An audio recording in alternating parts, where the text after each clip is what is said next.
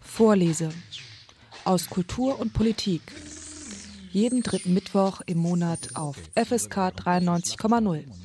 El afeminado canta Ay, perdón. El afamado cantautor grabará para la firma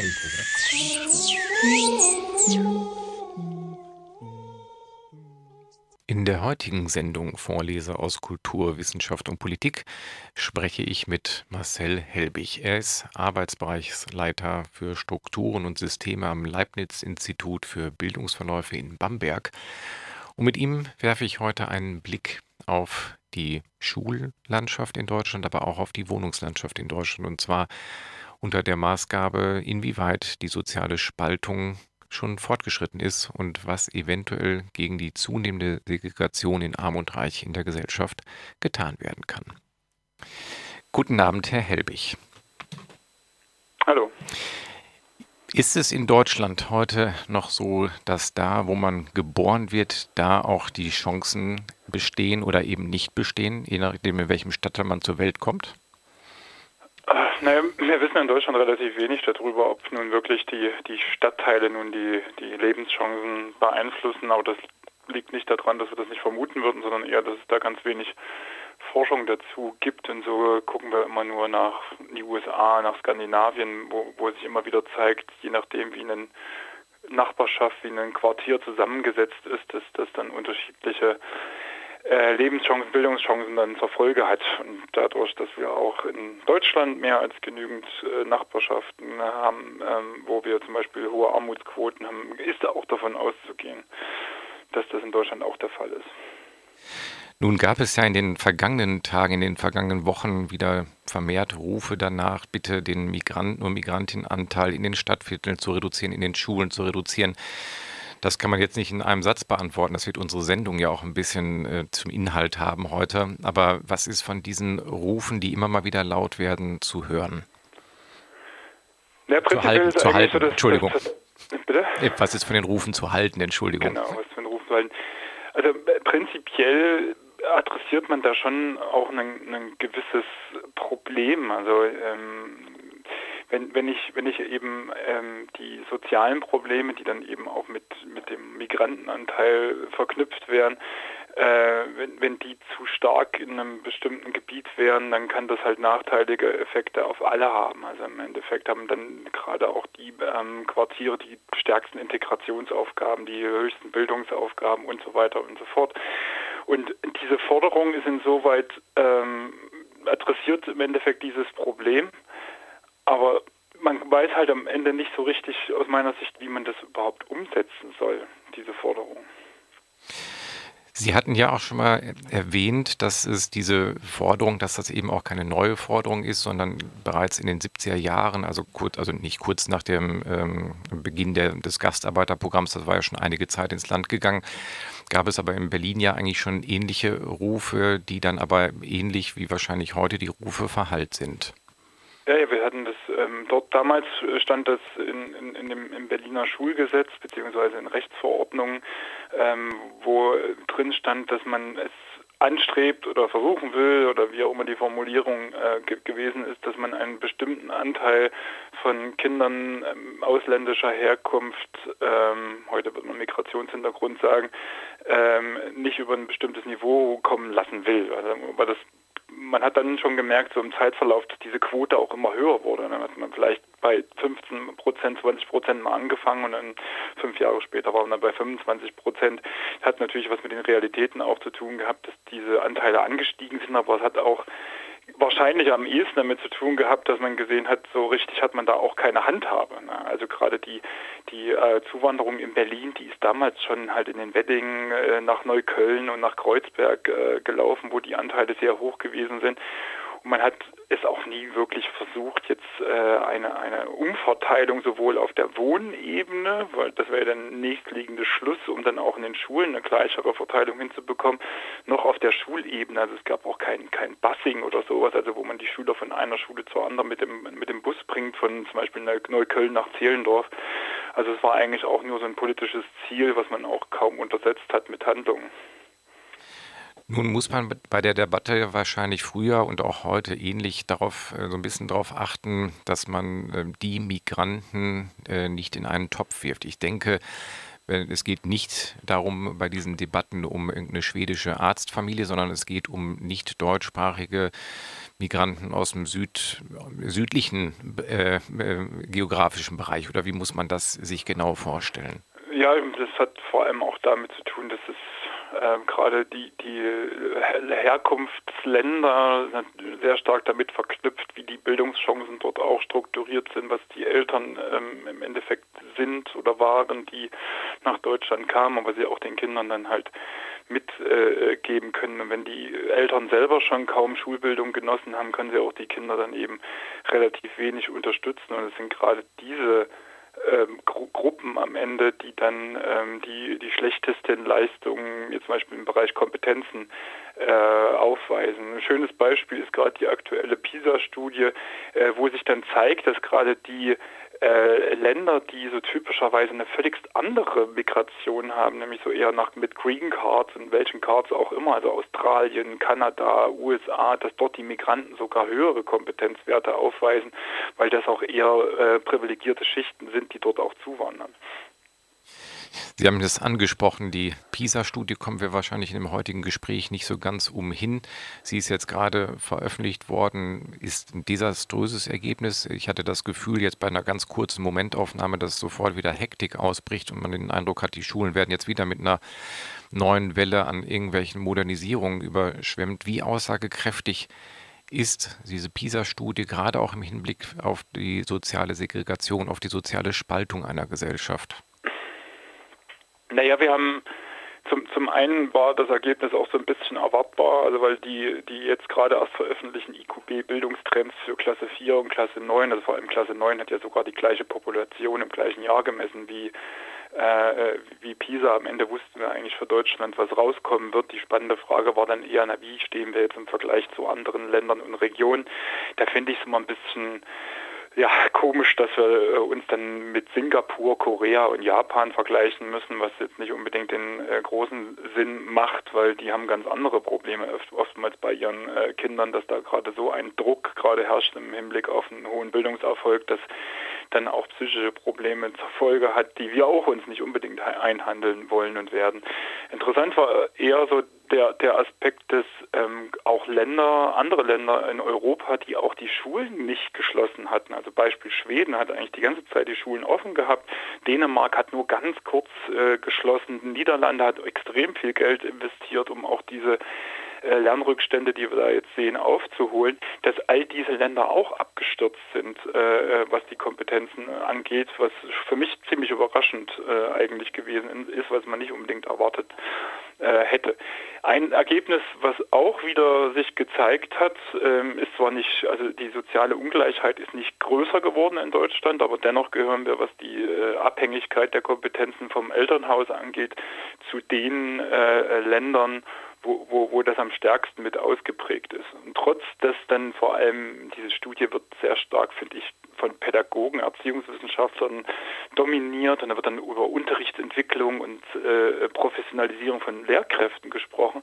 Was aber so auffällt, dass es sicherlich auch was mit Strukturen zu tun hat, nämlich gerade unter den Top-Nationen, wenn man so will, was soziale Ungleichheiten angeht, sind auch die früh gliederten Schulsysteme, gerade Österreich, Schweiz, Schweiz ist im Übrigen ziemlich stark äh, gewesen, und Deutschland, die halt ganz früh ihre Kinder in gut und schlecht, aber eben auch in soziale Gruppen äh, äh, trennen, wo die bei uns die einen aufs Gymnasium kommen und die anderen eben nicht, die haben sehr hohe soziale Ungleichheiten festzustellen.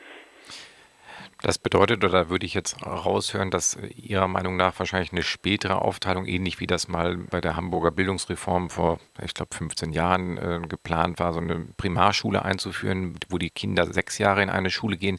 Wäre das ein Ansatz, der schon ein erster Schritt in die richtige Richtung wäre? Diese, diese Diskussion, die wird halt eigentlich äh, immer wieder abgetan, als ja, ja, das würde ja nichts bringen und da werden dann so ein, zwei Studien aus den 80er Jahren rangeführt und ähm, dass, dass, dass wir uns doch eher auf das, was in der Schule passiert, konzentrieren sollen. Also man wiegelt das eigentlich ziemlich stark ab. Aber aus meiner Sicht sieht man zum einen, dass gerade die Länder, die, die früh trennen, jetzt äh, weder die kompetenzstarken Länder sind, äh, noch im Hinblick auf soziale Ungleichheiten ein, ein gutes Bild ähm, aufweisen. Und das liegt natürlich auch daran, dass ich äh, homogene Lerngruppen schaffe, wo die sozial und äh, auch leistungsmäßig Guten in die eine Schulform kommen und die, die Schlechten in die anderen Schulformen. Äh, die dann auch noch, und das kommt, kommt ja dann leider auch noch dazu, wenn man sich gerade die letzten Jahre äh, betrachtet, die großen Herausforderungen des Schulsystems, ob das nun Inklusion von behinderten Kindern ist, als auch die Zuwanderung äh, von Geflüchteten, die tragen nicht die Gymnasien. Die haben da die allerniedrigsten Zuwachsraten Daten, das sind vor allem die nicht gymnasialen Sekundarschulen, die da die höchste Last zu tragen haben. Und wenn wir uns dann anschauen, wie die Lehrkräfteverteilung äh, aussieht, dann haben wir da auch noch den größten Lehrermangel in diesen äh, nicht gymnasialen Schulformen. Und das ist dann irgendwo ja, das, das Gegenteil von Bildungsgerechtigkeit und wird aber erst dadurch erzeugt, dass wir so, eine, so ein Ungleichgewicht der, der Schulen haben. Jetzt haben Sie schon ganz viele verschiedene Fässer aufgemacht. Ich fange das gleich nochmal ein und wir gehen nochmal einzeln drauf ein. Mir ist jetzt nur ein Punkt aufgefallen. Sie hatten es gesagt, ähm, Bildungsungerechtigkeit ist bei den Ländern, die früh äh, separieren, größer. Wenn ich mir das jetzt vorstelle, auch wenn es in Hamburg beispielsweise oder Berlin eine Primarschule gäbe oder ähnlich wie in den USA, eine, ich glaube, die Highschool sind ja so organisiert, dass man da auch bis zur Klasse 9, 10 zusammengeht. Ähm, man hat dann ja trotzdem die Kinder, die wohnortnah beschult werden. Ich weiß, dass hier unsere ehemalige Bildungssenatorin diese Parole ausgegeben hat, kurze Beine, kurze Wege. Ja. Dann hat man ja wahrscheinlich trotzdem man sechs Jahre zusammen in einem äh, Mikrokosmos lebt, was Schule heißt, trotzdem die Kinder aus einem bestimmten Wohnbezirk, die in die Schule gehen. Sie hatten eben gesagt, zweite Frage nochmal daran anschließen. In Berlin gab es diese Überlegung, oder Sie haben gesagt, die haben die auch nicht in andere Bezirke gefahren mit dem Bus. Wäre das denn überhaupt gangbar, weil man dann ja wieder weite Wege hat, um Freunde zu besuchen. Ja, ich, ich glaube alles, also die, die, Grundvoraussetzung wäre erstmal, dass wir diese Ungleichheiten auch auf Wohnortebene überhaupt nicht so groß werden lassen, wie sie teilweise eben auch ist.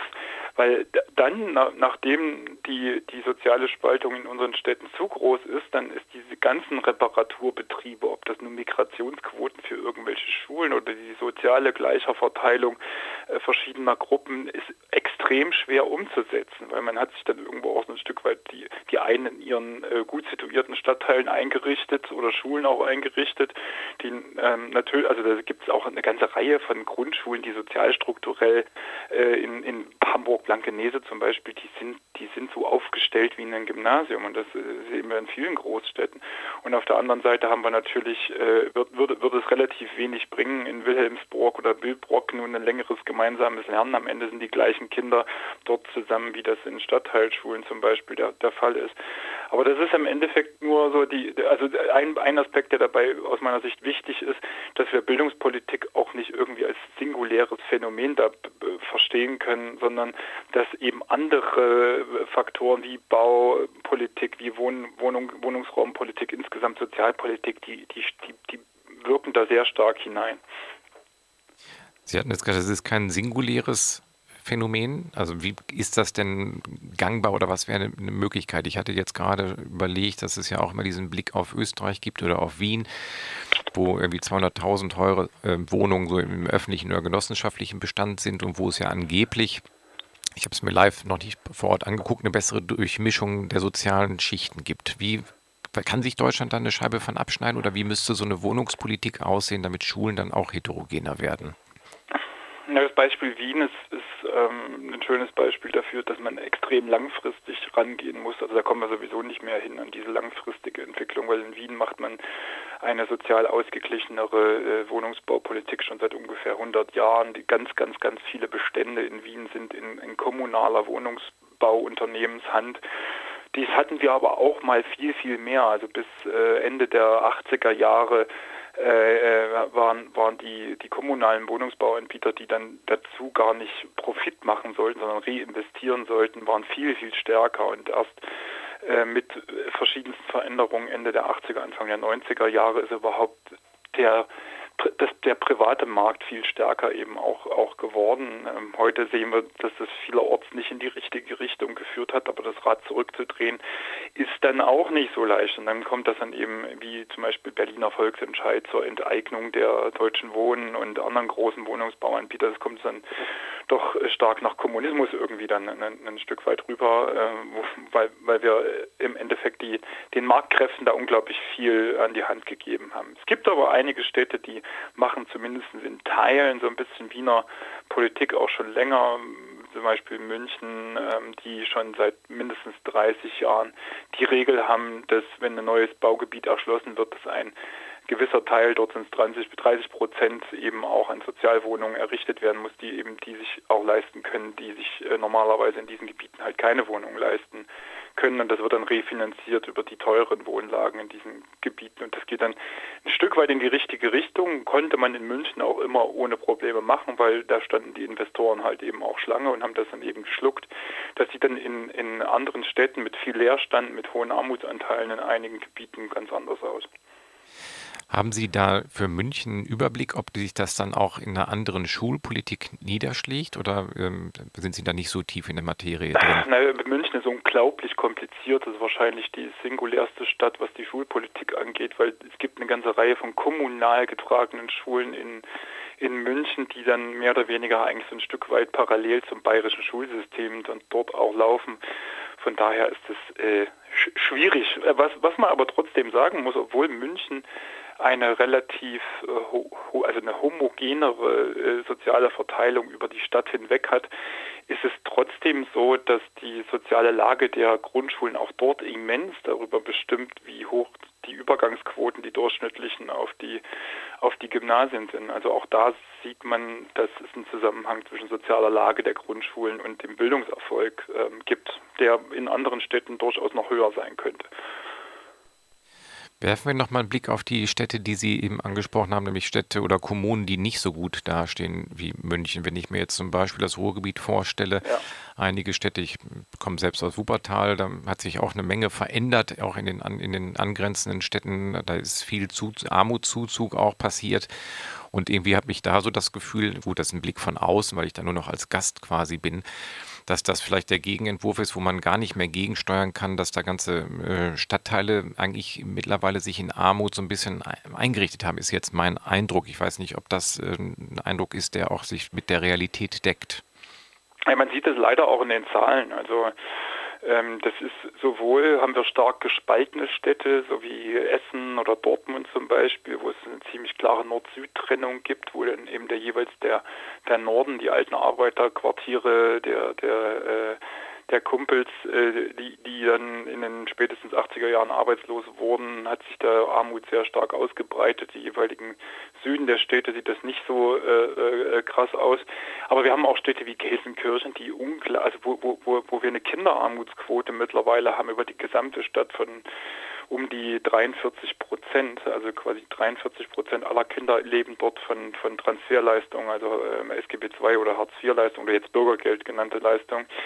Und das sind im Endeffekt extrem schlechte Entwicklungsbedingungen, die wir dort auch für die Kinder haben. Und wenn man sich mit Leuten dort auch unterhält aus den Schulen, die kriegen es nicht mehr, mehr hin, dass sich überhaupt noch Lehrer auf die ausgeschriebenen Stellen dort bewerben. Und im Endeffekt sind die Entwicklungsvoraussetzungen dieser Schulen doch extrem stark dadurch gehemmt, dass dann auch eben keine Lehrer sich finden, die da gerne äh, hingehen. Am Ende bleiben ein paar Idealisten, ein paar Quereinsteiger übrig, die dann das, das Problem dann irgendwie auffangen ähm, wollen. Und die Entwicklung hat auch damit zu tun, dass über den Strukturwandel der letzten Jahrzehnte dort auch viel Leerstand entstand, wo dann eben ähm, Personen aus dem Rest von NRW und darüber hinaus eben auch zugezogen sind, die eben auch jetzt wirtschaftlich nicht unbedingt gerade potent sind. Und das hat sich diese Situation ähm, verschärft. Und zu Zeiten der Fluchtzuwanderung sieht man das auch ganz klar, auch für die Städte des Ruhrgebiets, dass der, der Anstieg der Ausländeranteile gerade in den Gebieten am höchsten war, wo die, die Armutsquoten am höchsten sind. Und das, das heißt eigentlich, die, die Stadtteile, die ohnehin schon benachteiligt waren, haben dann auch noch die, die größten Integrationsaufgaben bekommen. Im Übrigen sehen wir das auch in den ostdeutschen Städten, genau wie in den norddeutschen Städten oder in einigen norddeutschen Städten, dass dann ein ähnliches Muster ähm, abgelaufen ist.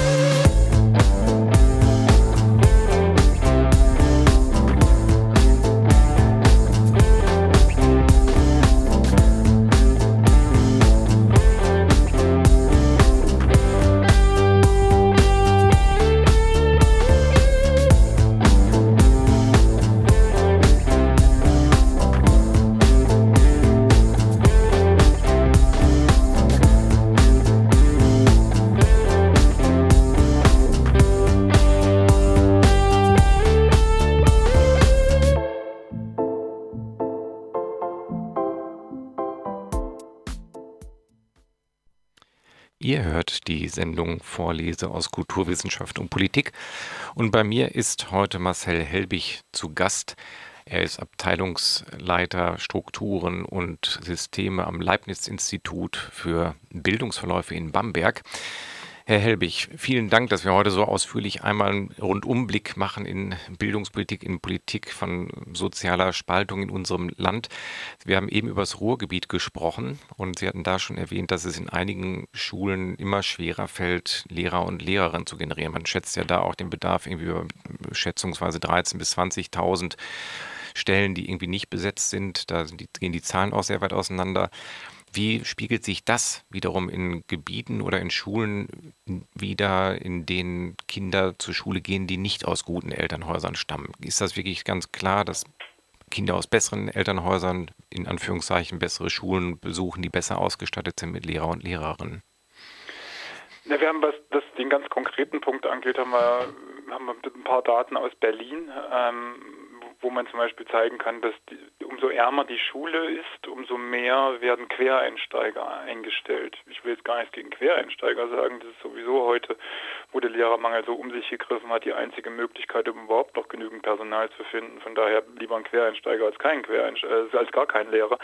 Ähm, aber ähm, was sich daran zeigt, ist, dass ähm, also ich nehme den Quereinsteiger und stelle den ein und ziehe dem einer Lehrkraft vor, die voll ausgebildet ist, eigentlich nur dann, wenn ich niemanden anders mehr finde. Und dort zeigt sich dann im Endeffekt genau das, dadurch, dass in den äh, sozial privilegierteren Schulen die Quereinsteigeranteile sehr niedrig sind, dann scheinen die noch relativ gut Lehrkräfte, die normal qualifiziert sind, zu finden, wohingegen gerade in den sozial benachteiligten Vierteln das immer schwerer wird. Und ähm, das ist, wenn, wenn ich keine anderen Mechanismen in der Lehrerverteilung habe, ähm, wird sich das, glaube ich, auch immer so ähnlich durchsetzen. Und da hilft es auch nicht. Jetzt Berlin hat zum Beispiel eine, eine Brennpunktprämie von, von 300 Euro äh, für, für Lehrkräfte, die eben in die am stärksten sozial benachteiligten Schulen gehen.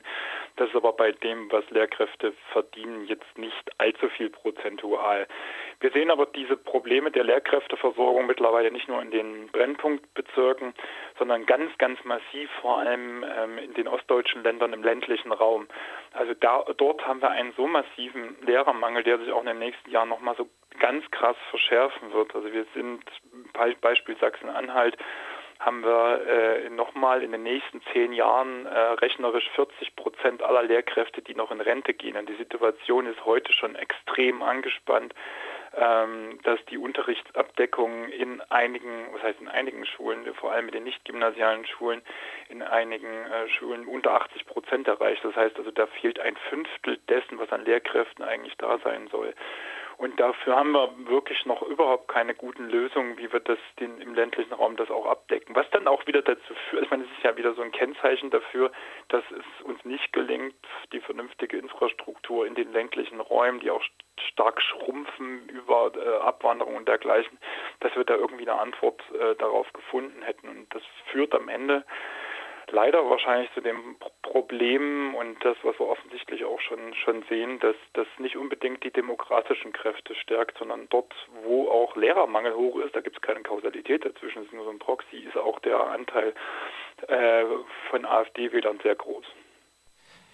Die ostdeutschen Bundesländer, die haben ja lange mit Bevölkerungsschwund zu kämpfen gehabt. Also da weiß ich, dass ja viele Plattenbausiedlungen dann im Zuge der nach den 90er Jahren nach der Wende abgerissen worden sind und oder lange auch leer standen und vergammelt sind.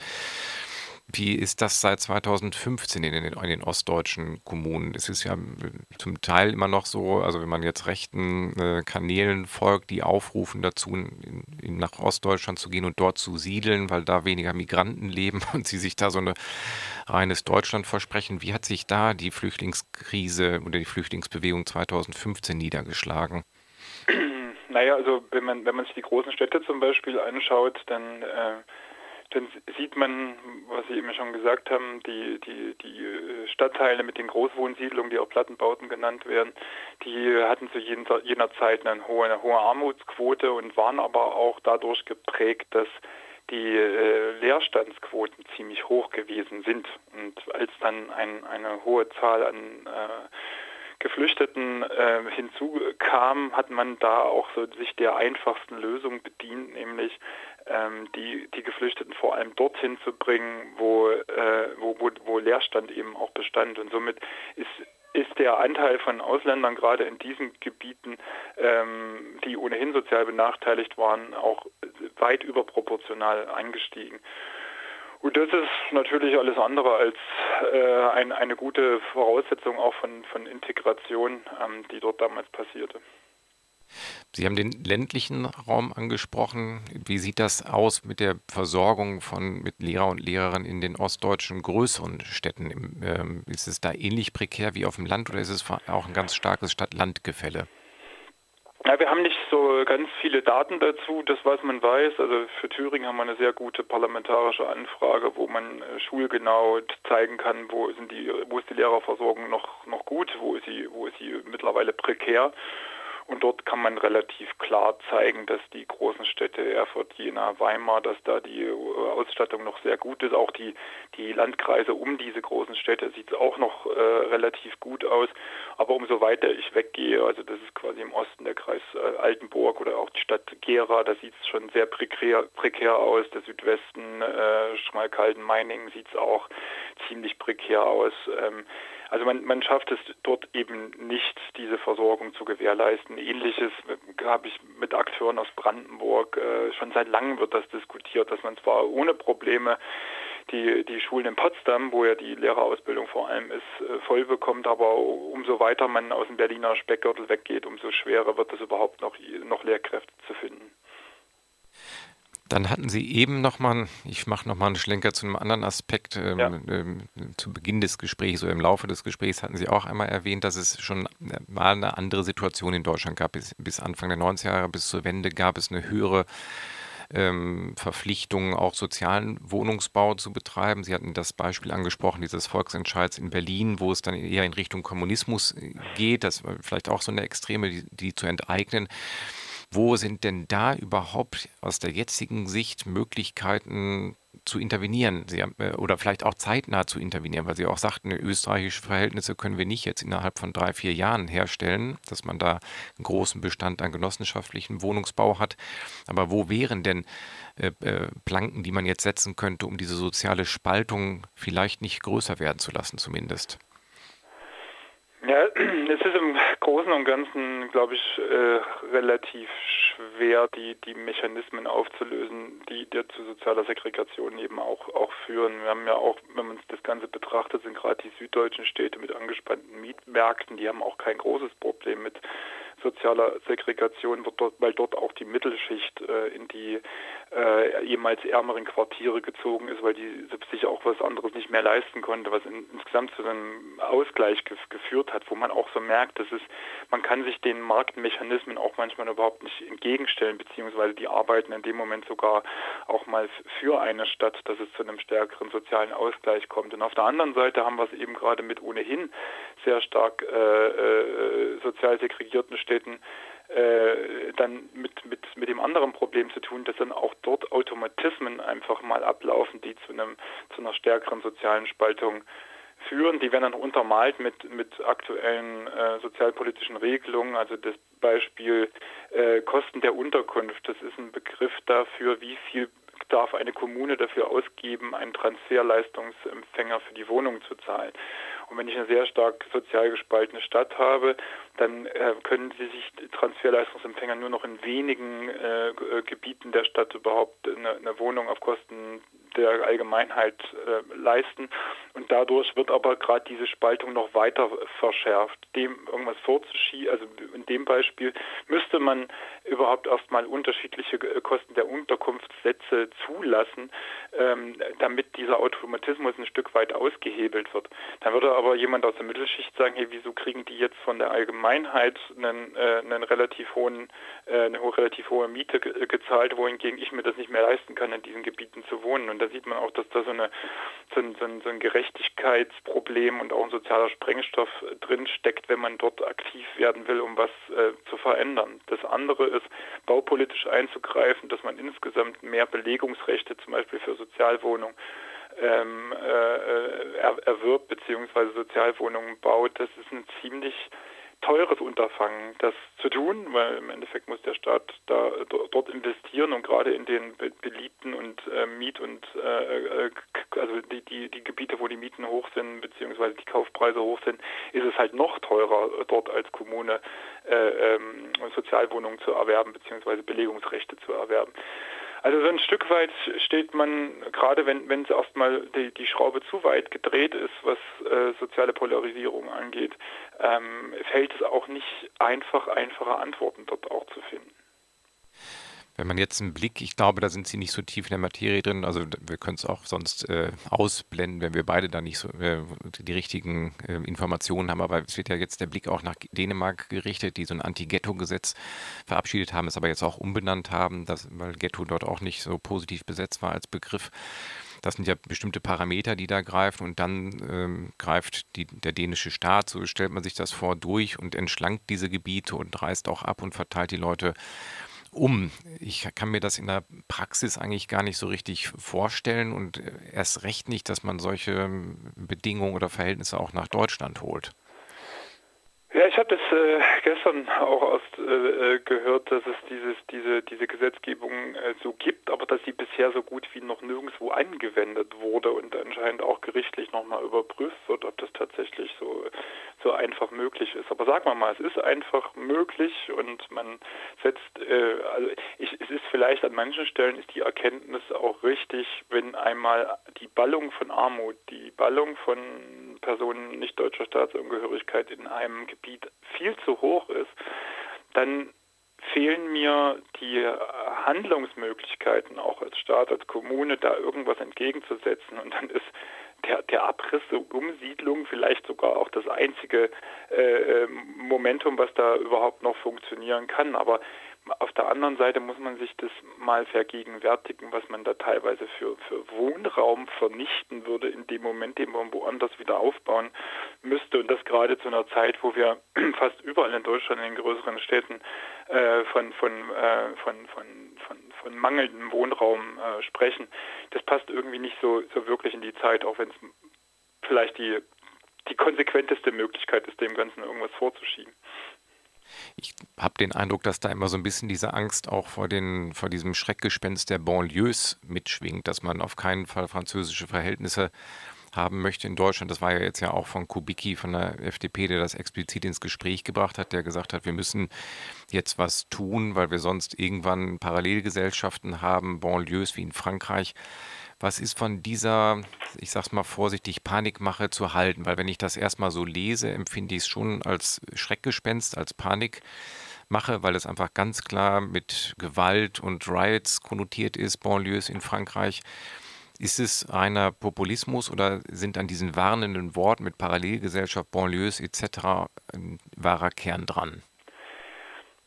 Also ohne dass ich das in, in, in der ganzen Breite irgendwie überblicke, ob wir in Deutschland da auch ein bisschen Forschung in diesem Bereich haben, würde ich aber sagen, wir haben relativ wenig Erkenntnisse überhaupt. Wie gesagt, das liegt eher daran, dass da wenig Forschung in diesem Bereich auch gelaufen ist, wenig Erkenntnisse darüber, zu was für äh, Einfluss führt es, wenn zum Beispiel die Ballung von Armut zu stark ist, die Ballung bestimmter äh, ethnischer Gruppen zu hoch ist.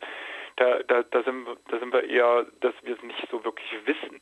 Wenn man uns jetzt so die, die, die Ballung von Problemlagen anhand der sozialen Kriterien oder ethnischen Kriterien anschauen, da haben wir mit Sicherheit auch äh, einige Stadtviertel in Deutschland, wo, wo wir bestimmte Niveaus mittlerweile überschreiten, wo man in Frankreich dann wahrscheinlich dann größere Probleme hätte. Aber es, es, es kocht noch nicht so hoch. Also wir, wir sehen wir sehen das ja auch nicht unbedingt. Ähm, auch wenn es ein paar Ausnahmen gibt, wenn da in Essen irgendwelche Leute auf die Straße gehen und ähm, tja, ähm, komische Sachen von sich geben, dann ist es auch schwer zu sagen, wo kommen die jetzt eigentlich her? Hat das jetzt damit zu tun, dass die äh, aus, aus bestimmten Stadtvierteln kommen?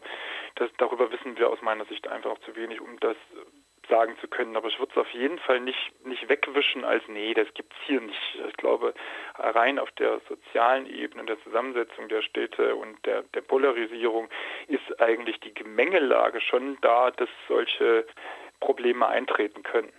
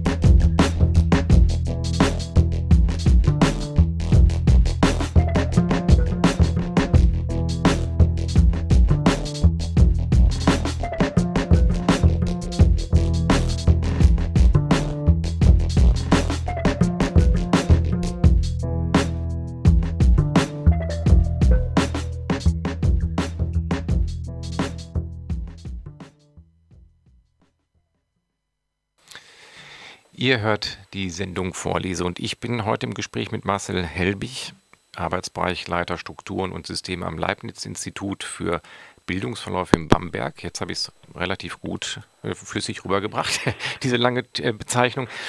Herr Helbig, wir haben jetzt schon sehr viele Sachen, man kann es in dieser Sendung auch immer nur zum Teil auch nur anreißen, obwohl wir mehr Zeit haben.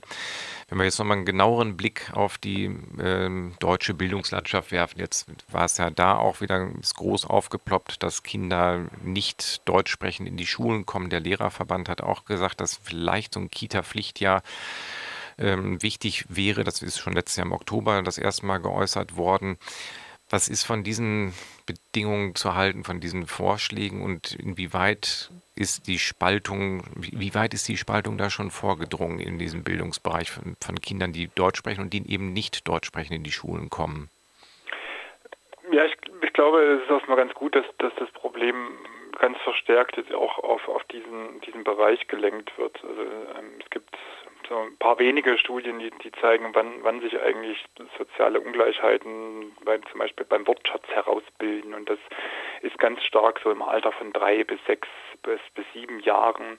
Und äh, soziale Ungleichheiten verstärken sich dann über die Schulzeit bei Weitem weniger als eigentlich in dieser Kita-Zeit. Also da fällt da fallen viele Entwicklungschancen genau in diesem Bereich auch ähm, runter. Und obwohl wir jetzt seit seit einigen Jahren ja eigentlich das Recht auf einen äh, Kita-Platz haben, kam jetzt erst vor kurzem wieder eine Studie, die ziemlich klar zeigt, ähm, dass, dass diese, diese, die Plätze nicht in ausreichendem Maße vorhanden sind und dass bei dieser Mangelsituation vor allem wieder die sozial Benachteiligten hinten runterfallen. Also es ist teilweise nicht mal mit dem Unwillen äh, bestimmter Elterngruppen zu tun, äh, ihre Kinder in die Kita zu schicken, sondern einfach, der, wenn Mangel da ist, dann setzen sich die durch, äh, die eben aus die voll erwerbstätig sind, die aus höheren Schichten sind und die das dann quasi auch nutzen können. Und deshalb kann auch die, die Kita trotz aller äh, Probleme, was die Personalabdeckung und dergleichen angeht und die Qualität, äh, kann eigentlich extrem viel beitragen an der Stelle und kann es aber momentan nicht. Und vielleicht ist auch eine wirkliche Diskussion über eine Kita-Pflicht würde alle Beteiligten im System erstmal dazu bringen, dass wir uns auf dem Punkt viel stärker verpflichten, dass dann, wenn eine Kita-Pflicht da wäre, und ob es nun für ein Jahr ist oder für zwei Jahre, kann man ja trefflich drüber streiten, dann dazu führen würde, dass aber erstmal eine Abdeckung mit Kita-Plätzen und Personal gewährleistet werden muss. Und das ist bei dieser freien Trägerlandschaft, die wir heute haben, bei, bei Weitem nicht gewährleistet. Was die ganzen Sprachentwicklungstests und verpflichtende Besuche angeht, also wir haben mittlerweile in allen 16 Ländern haben wir Sprachentwicklungstests, die irgendwann in der Kita stattfinden. Alle Länder auch vollkommen unterschiedlich. Die einen testen schon im Alter von drei, die nächsten im Alter von vier, die anderen von fünf. Die einen testen nur die Kinder, die nicht in der Kita sind, die anderen testen alle. Äh, und dann, was daraus folgt, bei den einen muss verpflichtend dann eine Vorschule oder eine Kita besucht werden, in anderen Ländern ist das nicht der Fall. Also es ist ein ziemliches Wirrwarr, wo wir auch wieder mal so den, eine der Glanzstunden so ein Stück weit des Bildungsföderalismus sehen, wo, wo man einfach nicht aus ja, mit, mit einer Stimme spricht, beziehungsweise auch sich das beste Modell irgendwo ein Stück weit durchsetzt. Sie hatten das erwähnt mit diesen mangelnden Kita-Plätzen. Die Bertelsmann Stiftung hat jetzt auch nochmal eine neue Studie herausgegeben, wo sie sich diese Mangellage genau angucken, auch auf Schätzungen, schätzungsweise auf 113.000 Erzieher und Erzieherinnen kommen, die fehlen im, in dem Betrieb und die auch keine Antworten liefern, exakt warum äh, benachteiligte Familien da eher hinten rüberfallen. Aber eine Vermutung war, dass die ähm, Familien einfach wohnortnah keine Kita-Angebote bekommen. Und wenn ich jetzt diese Bilder, die im Kopf in dieser Sendung natürlich auch entstehen, wenn Sie sagen, diese Großraumsiedlungen sind belegt worden 2015 mit vielen Flüchtlingen, vielleicht ist es dann ja auch so, dass ein Träger dort keine Kita eröffnet. Ich weiß es nicht, das ist jetzt so eine, eine Vermutung, aber das war so eine Vermutung, warum Kinder auch mit Migrationshintergrund nicht in die Schu äh, nicht in die Kita gehen, weil es manchmal keine wohnortnahen Angebote in diesen bildungsfernen Stadtteilen gibt.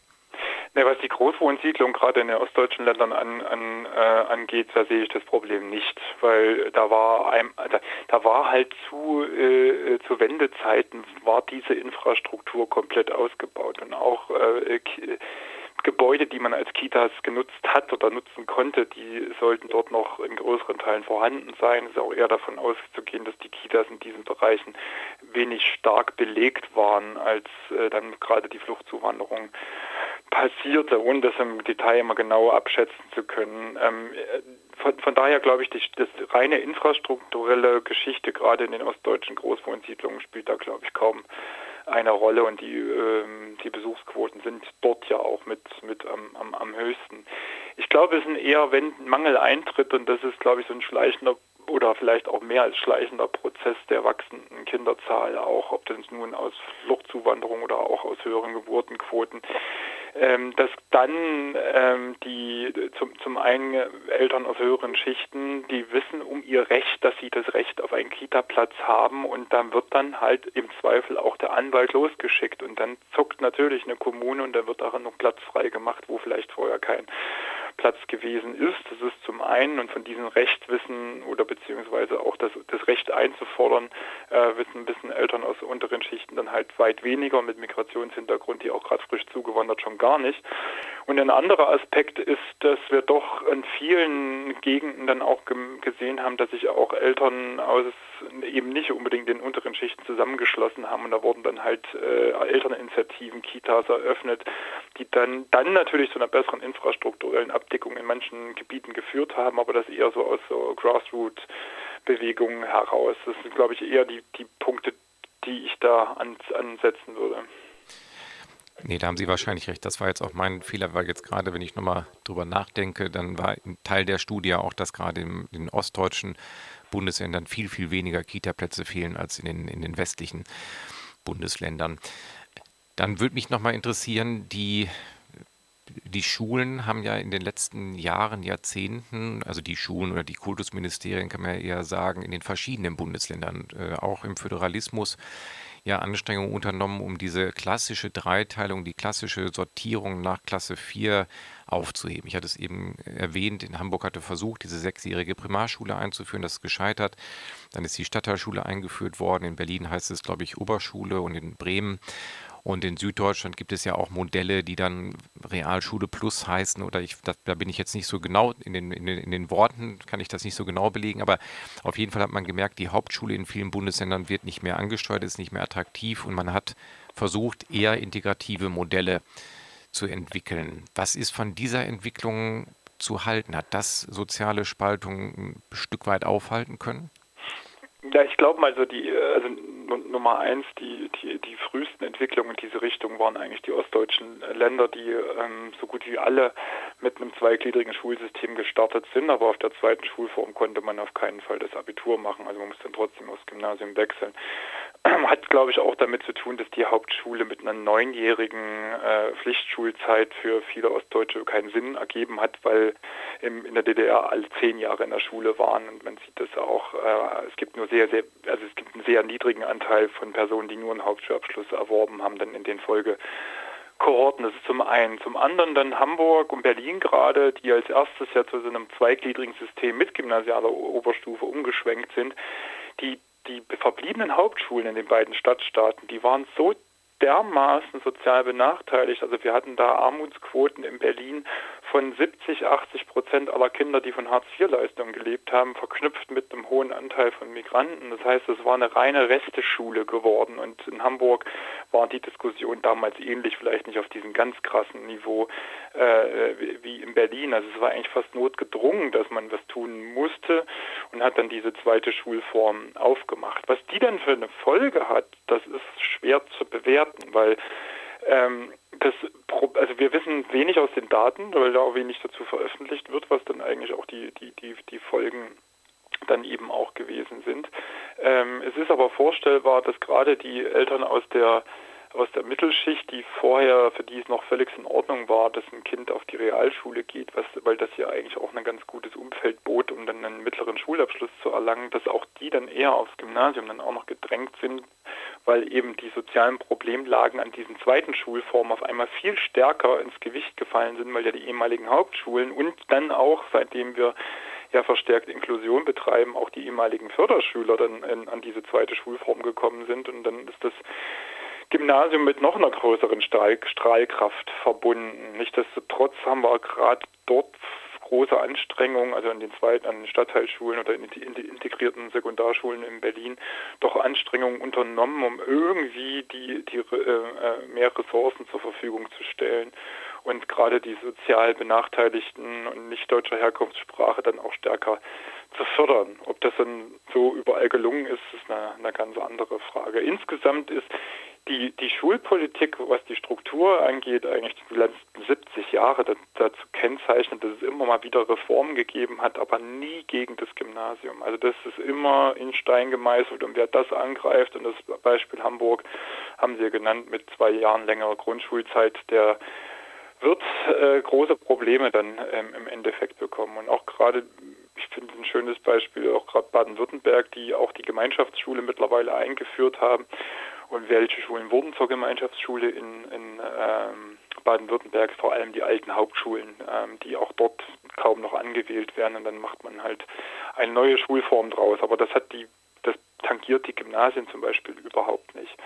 Und diese soziale Spaltung, ähm, die ist weiter, besteht weiter und ähm, es ist auch wenig zu erwarten, dass sich da was großartig ändert. Außer die Situation, wie ich sie vorhin schon mal beschrieben habe, dass gerade wir es nicht mehr schaffen, an den sozial benachteiligten nicht-gymnasialen Schulen überhaupt die Lehrkräfteabdeckung zu sichern. Und das hat auch damit zu tun, dass auf dieses Lehramt niemand mehr studiert. Also es gibt ähm, zwar jetzt mittlerweile die Stadtstaaten und Brandenburg, die haben ein Studium, was für alle Schulformen gleich ist für die Sekundarstufe, also da ist man schon einen Schritt weiter.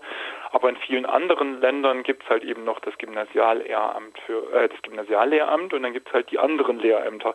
Und für die äh, gerade die nicht gymnasialen Sekundarschulen finden wir einfach kaum noch äh, äh, Studienberechtigte, die das, die das überhaupt äh, machen wollen. Und die fehlen dann dementsprechend auch. Ja, Sie haben es erwähnt, das Gymnasium ist fast immer die heilige Kuh, an die man sich nicht rantraut. Und im Laufe der Sendung hatten wir es auch einmal schon kurz angeschnitten. Und jetzt der Moment, wo ich nochmal noch mal darauf zurückkomme und nochmal genauer darauf eingehen möchte. Sie hatten es beschrieben oder kurz angerissen, dass auch die Inklusion, die Förderschüler sind nun auch an den neu gegründeten Stadtteil Ober- oder sonstigen Schulen. Und diese Inklusion, zu der sich Deutschland mit dieser UN-Behindertenrechtskonvention nach der Ratifizierung quasi vertraglich verpflichtet hat, findet ja auch schwerpunktmäßig an den nicht-gymnasialen Schulen statt. Und da ist für mich die Frage, ob das ähm, nicht da schon das ganze Ding so in Beton gegossen ist, dass man eigentlich auf äh, diese Aufteilung gar nicht mehr rankommt. Ich erlebe das hier auch eine sehr hohe Fluchttendenz oder unglaublichen Druck von Elternseite, also aus Bildungs, ne, die das einigermaßen schnallen, dieses Schulprinzip, einen unglaublichen Druck Richtung Gymnasium, um sein eigenes Kind ich sag's mal ganz böse, vor dem Plebs, vor dem Pöbel zu retten ja, ob man so ausdrücken muss, aber äh, als Wissenschaftler wahrscheinlich nicht ganz, aber es steckt schon ein äh, äh, Kern Wahrheit dann drin. Also wenn die, die ganzen Herausforderungen nun dort eben landen und das macht ja auch Sinn. Also ich meine, ein, ein, äh, ein behindertes Kind und im Übrigen die behinderten Kinder in Deutschland sind zu knapp 50 Prozent lernbehindert. Also da haben wir es nicht mit manifesten Trisomie oder, oder irgendwelchen anderen geistigen ähm, oder Mehrfachbehinderungen zu tun, sondern sie sind schlichtweg lernbehindert, eine Kategorie, die es auch international so äh, meines Wissens überhaupt nicht äh, gibt.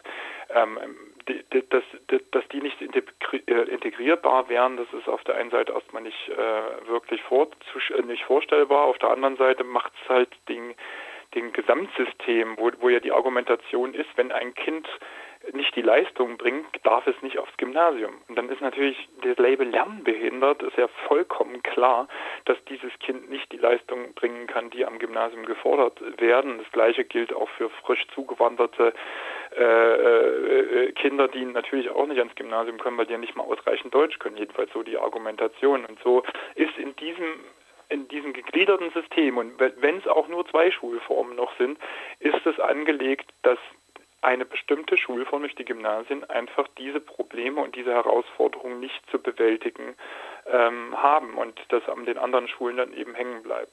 Ob das dann zum Beispiel damit zu tun hat, dass gerade für diese Schulform sich nicht mehr genügend Lehrkräfte finden, das ist nochmal eine ganz andere Frage.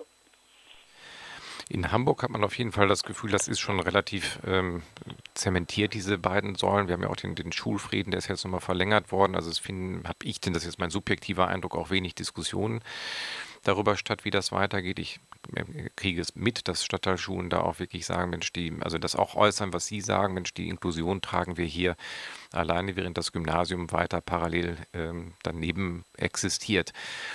Wäre das ein Argument, vielleicht ganz neu zu denken und zu sagen, wir lösen das auf und gründen eine Schule für alle, wie es die Linkspartei auch mal in, gefordert hat. In Hamburg weiß ich das, ich weiß nicht, ob auch bundesweit.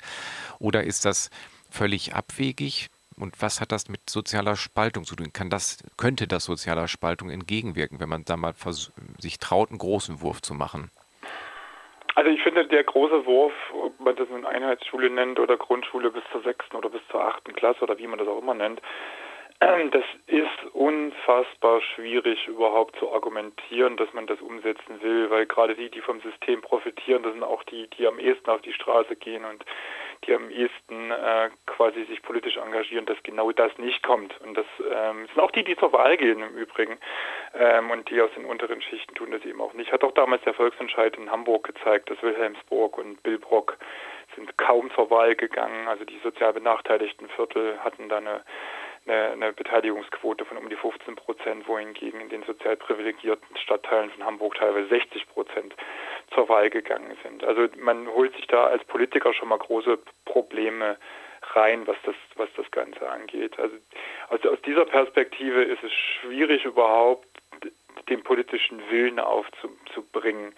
Der, das Einzige, was, was, was da helfen könnte, ist wirklich, dass die Situation an den benachteiligten Schulen so massiv schlecht wird, dass uns schlicht nichts mehr anderes übrig bleibt, als auch radikale Antworten zu finden, die vielleicht dann darin münden, ein, ein längeres gemeinsames Lernen hinzubekommen. Das hat dann aber auch, es hat immer alles Folgen in dem System. Also wenn ich jetzt die Eltern aus den höheren Schichten stärker dazu verpflichte, die, die, die äh, Einzugsgebietsgrundschule für eine längere Zeit zu benutzen, kann das zum einen dazu führen, dass wir noch massivere Segregation vor allem von Kindern äh, bekommen, also nach sozialer Lage, weil dann äh, ist es noch wichtiger, in den richtigen Stadtteil zu kommen. Ähm, zweiter Punkt ist, die Privatschulen könnten weiter boomen, die im Endeffekt ja einen Ausweg bieten und wir sehen auch, was das angeht, dass die Privatschulen äh, vor allem im Grundschulbereich extrem soziale Ungleichheit, äh, ungleich sind. Also ein privates Gymnasium oder, oder ein öffentliches Gymnasium, die sind beide mit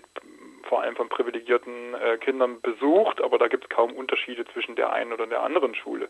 Im Grundschulbereich sieht das nochmal ganz anders aus. Also auch das kann man überhaupt nicht abschätzen, zu was für weiteren Folgen das äh, führen könnte und würde und am Ende, ob diese Reform dann völligst vor den Baum läuft, weil wir stark segregierte Städte haben und Schulen haben, wo am Ende zwar wir nicht mehr, äh, nicht mehr Gymnasium und Stadtteilschule draufstehen haben, aber faktisch im Endeffekt äh, genau die Klientel in den einen Schulen zu finden sind, wo die Privilegierten äh, sind und da, wo die nicht Privilegierten sind. Und Beispiel, selbst wenn dann eine eine Schule äh, Inklusion machen muss und sich nicht mehr mit dem Leistungsargument raus äh, äh, lavieren kann, ähm, dann ist es auch so, dass die zum Beispiel äh, der, der die so, äh, sonderpädagogische Förderbedarf, also die Behinderung, ist sehr stark in Deutschland mit den Armutslagen verknüpft. Also der Anteil von lernbehinderten Kindern in armen Familien ist viel, viel höher als in Akademikerfamilien.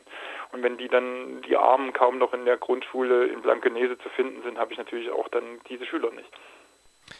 Herr Helbig, ein kompliziertes Themenfeld, wo es auch keine einfachen Antworten darauf gibt. Trotzdem danke ich Ihnen ganz herzlich, dass wir heute einmal ausführlich darüber gesprochen haben und vielleicht inspiriert es den ein oder die andere Hörerin, etwas weiterzudenken. Ich danke Ihnen ganz herzlich und wünsche Ihnen weiterhin viel Erfolg bei Ihrem wissenschaftlichen Schaffen. Dankeschön. Alles klar, danke. Tschö.